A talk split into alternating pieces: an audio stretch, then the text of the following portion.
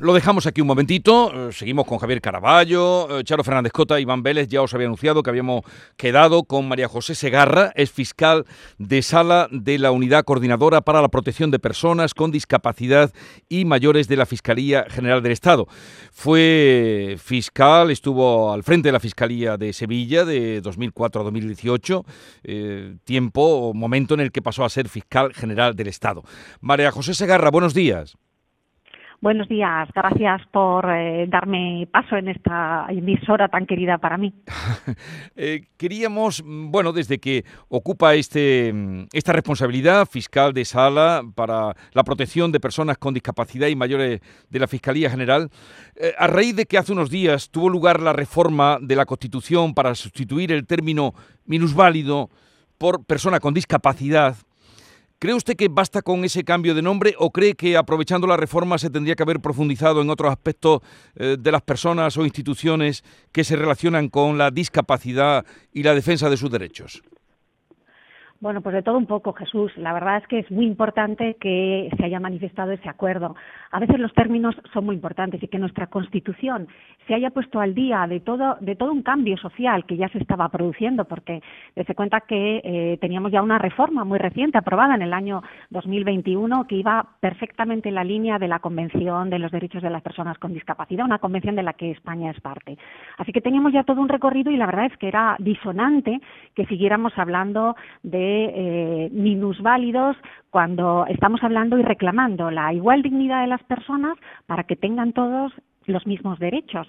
Y por eso es importante hablar de persona con discapacidad y es importante hablar de la obligación de todos los poderes públicos de garantizar esa igualdad y, por tanto, de remover todos los obstáculos que tienen tanto las personas con discapacidad como sus familias en la vida diaria.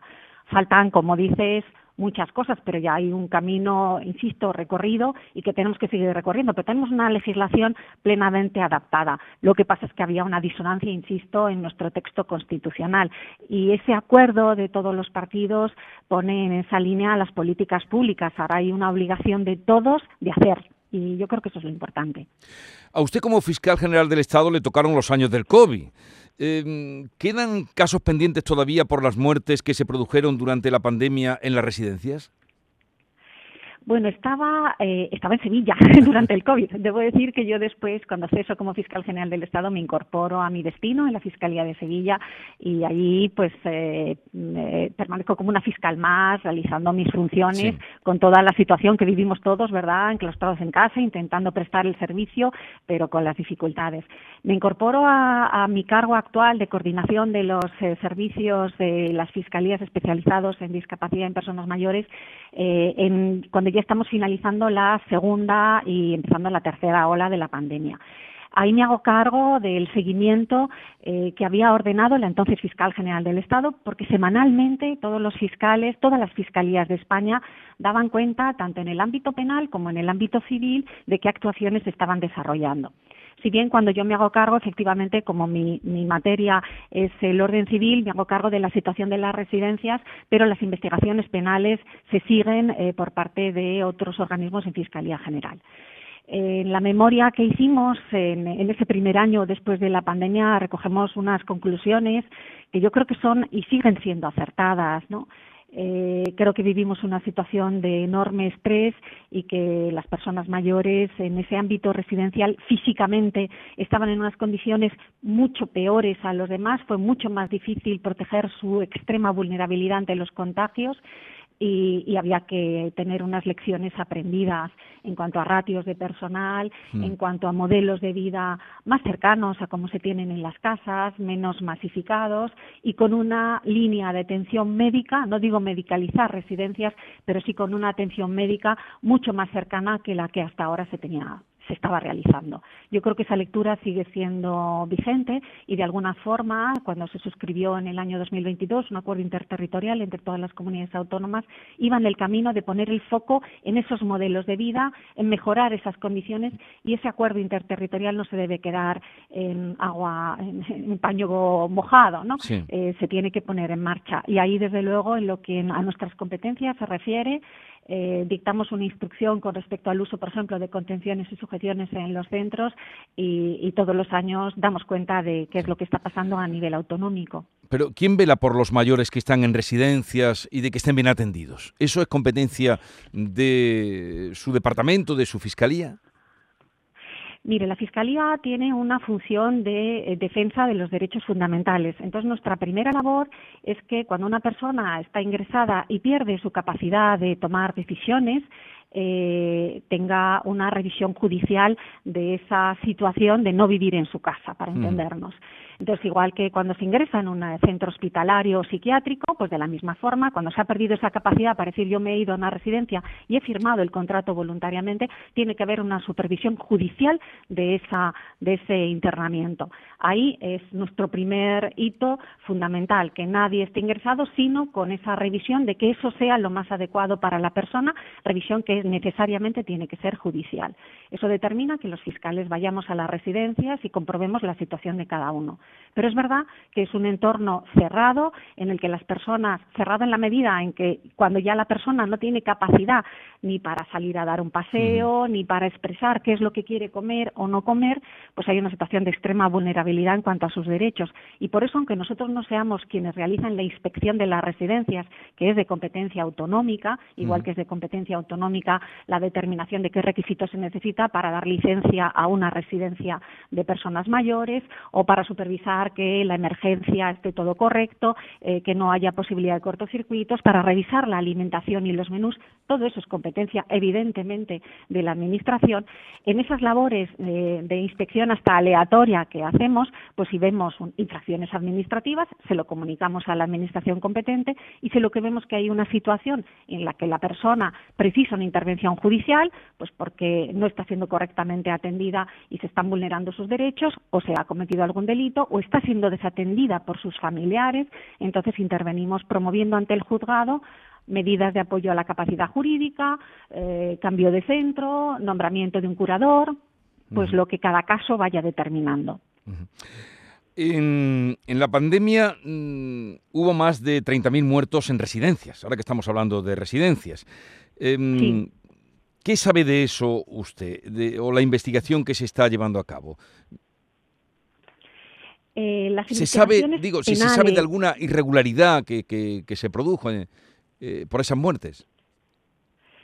Eh, a ver, eh, es un tema bastante amplio. Nosotros eh, no realizamos investigación concreta de una residencia concreta. Eso es una perspectiva penal que está en trámite en algunos juzgados en distintos puntos del territorio nacional qué pasó en un determinado lugar y si una determinada, ya sea actuación por parte de los dirigentes de esa residencia o de sus trabajadores o de las eh, personas responsables en el ámbito administrativo, si como consecuencia de decisiones tomadas por ellas eh, pudo haber un resultado eh, letal para los residentes. Esas son investigaciones penales que tienen su curso ante los juzgados y cada una pues con el acopio de y material probatorio que se pueda encontrar eh, nuestras actuaciones en el orden civil fueron más en la vía de, mm, sobre todo cuando no teníamos ni siquiera coordinación, eh, intentar abrir esas vías de coordinación. A mí incluso algún fiscal, y, pongo por ejemplo, ya que me llamáis desde Andalucía, fiscales de Sevilla, eh, acudiendo, lo, digo porque como los conozco, han sido compañeros míos y en mi nuevo, en mis nuevas funciones me, daban cuenta de lo que hacían, pues alguno me contó cómo en, esos primeros, en esa primera quincena del mes de marzo, cuando estábamos todos en casa, cogió, quebrantó por supuesto el, ese, ese eh, imposibilidad de salir y se plantó en la, en la consejería para facilitar su teléfono móvil al personal que estaba en la puerta y decir, por favor, que el delegado provincial se ponga en contacto conmigo porque me están llamando de residencias que no tienen material. Eh, nosotros tuvimos esa función. Eh, realizar un balance de lo que ha pasado, eh, quizá desde esa perspectiva, creo que la creo que la sociedad necesitamos saber a veces lo que ha pasado y no estaría de más. En algún parlamento autonómico se han realizado esa esa investigación y ahí nosotros ofreceríamos pues toda la cantidad de actuaciones que se hicieron en nuestras diligencias preprocesales civiles eh, aportaríamos también eh, todas las iniciativas y la documentación que tuvimos en cuántas de residencias intervino y en general podríamos dar una visión desde distintas perspectivas autonómicas porque evidentemente en cada lugar se adoptaron a veces eh, eh, distintas decisiones y aportaríamos dentro de lo que aportaría también eh, todas las asociaciones de familiares, de médicos, aportaríamos y yo creo que es algo que a veces creo que nos falta haber hecho, ¿no? Una, una revisión de lo que pasó, sobre todo para que no vuelva a pasar. Estamos hablando con María José Segarra, fiscal de sala, mm, coordinadora para la protección de personas con discapacidad y mayores de la Fiscalía General. Mm, hoy precisamente, magistrada, pacientes de ELA, de la ELA, eh, están reclamando ante el Congreso una ley que le garantice una vida digna. Y resulta que la ley de la ELA lleva más de dos años paralizada en el Congreso que se aprobó por unanimidad su tramitación. ¿Eso cómo se puede entender? Bueno, estamos viviendo unos momentos complicados. Hay muchas leyes que se quedaron incluso eh, sin acabar su itinerario en, en, esta legislatura pasada y en los momentos políticos está haciendo difícil que el trabajo legislativo siga adelante. Desde luego, yo creo que, hay que tendrá que haber una priorización absoluta en toda esa legislación que se quedó paralizada. Hay mucha normativa que estaba tendente a buscar la dignidad y la autonomía de las personas con discapacidad en el Parlamento. Por ejemplo, también ustedes una importante legislación sobre la autonomía financiera de las personas con discapacidad y que además eh, vino impulsada por, por una campaña que realizó un señor de Valencia. Si recordan ustedes, las personas mayores tienen derecho a ser atendidas personalmente en las entidades. Pues también hay una ley que se quedó sin acabar de aprobar por eh, la convocatoria de elecciones generales. Yo lo que espero es que cuanto antes el Parlamento recupere un nivel eh, de trabajo que permita dar respuesta a todo lo que hay pendiente y sobre todo priorizando ese derecho a una vida digna en el ámbito de la discapacidad. O sea que eh, reconoce usted que se va un poco lento en esos derechos de las personas con discapacidad y mayores a ver, nunca se irá lo suficientemente rápido. Yo creo que para quien sufre una situación de desigualdad y tenga en cuenta que la discapacidad eh, origina esa desigualdad, pero no por la discapacidad en sí misma, sino por las barreras, por las rampas, por las dificultades que les coloca la sociedad. Entonces, mm, hay un deber eh, y que por eso me alegro que iniciara usted esta entrevista con ese recordatorio del artículo 49 de la Constitución. Tenemos que poner el foco en todo aquello que tenemos que remover y cada uno, eh, cada servidor público, yo lo hablo desde el Ministerio Fiscal, tenemos que ver dentro de nuestra institución qué es lo que nos compete hacer para resolver esas desigualdades. Creo que esto es, una, es, el toque de atención que nos da esa modificación de la Constitución y eso es lo que nos compete a cada uno. Poner en primer lugar a las personas y sobre todo aquellas que no parten desde una situación de igualdad. Usted fue fiscal general del Estado un cargo mm, que no deja siempre de tener foco mediático. Ahora eh, es fiscal de sala, mm, como he dicho, para la protección de personas con discapacidad. ¿Dónde se siente usted más útil a la sociedad? ¿Desde el cargo que ostenta ahora o desde la Fiscalía General del Estado? Eh, bueno, es difícil decirlo. Yo creo que el cargo de fiscal general fue eh, un culmen de una carrera profesional y me pareció de extraordinario interés. Yo mm, conocí todavía más a la carrera fiscal y me enamoró más mi trabajo, si cabe. O sea que para mí fue un momento eh, inapreciable.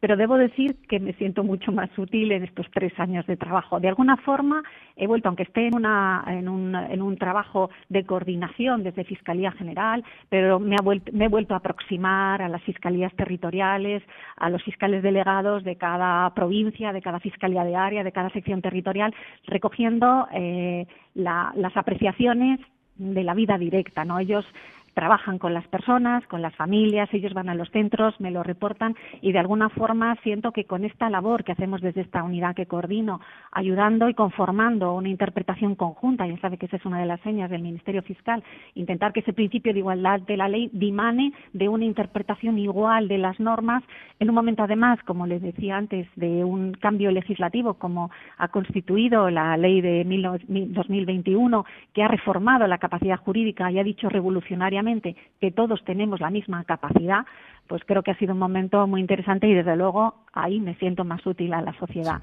Desde luego a todas las más cercana a todas las personas que tienen discapacidad o que tienen familiares mayores que atender o con discapacidad. Por mm, volver un momento a los temas de actualidad, hace tan solo unos días una mayoría de la Junta de Fiscales dijeron mm, o se pronunciaron con que había terrorismo en todo el movimiento del tsunami democrático del proceso de Cataluña. ¿Usted ve también terrorismo ahí? Bueno, la Junta de Fiscales que se reunió es de la sección del Tribunal Supremo en el, en el, ámbito penal. Yo no he estudiado ese caso, por lo tanto no puedo pronunciarme si desde luego si el fiscal general quisiera convocar eh, si tuviera que tomar alguna decisión y convocar a la Junta de Fiscales de Sala sería el momento en el que podría estudiarlo, pero es ajeno ahora a mis competencias informar eh, sobre las opiniones de otros compañeros. Eh, creo que el cauce que se ha elegido a la vista del, del, resultado de esa Junta de Sección ha sido la resolución de la teniente fiscal del Tribunal Supremo, por lo tanto habrá de estar a su resolución y a, y, bueno, y a las decisiones que se tomen a continuación. Bueno, María José Segarra, le agradecemos su atención, fiscal de sala de la Unidad Coordinadora para la Protección de Personas con Discapacidad y Mayores. Eh, le deseamos lo mejor eh, en su trabajo y la mayor de las suertes, porque eso va en detrimento precisamente de las personas eh, más desvalidas de nuestra sociedad. Un saludo, gracias Muchísimas, y buenos días. Muchas gracias por su interés y gracias a Canal Sur. Adiós, buenos días.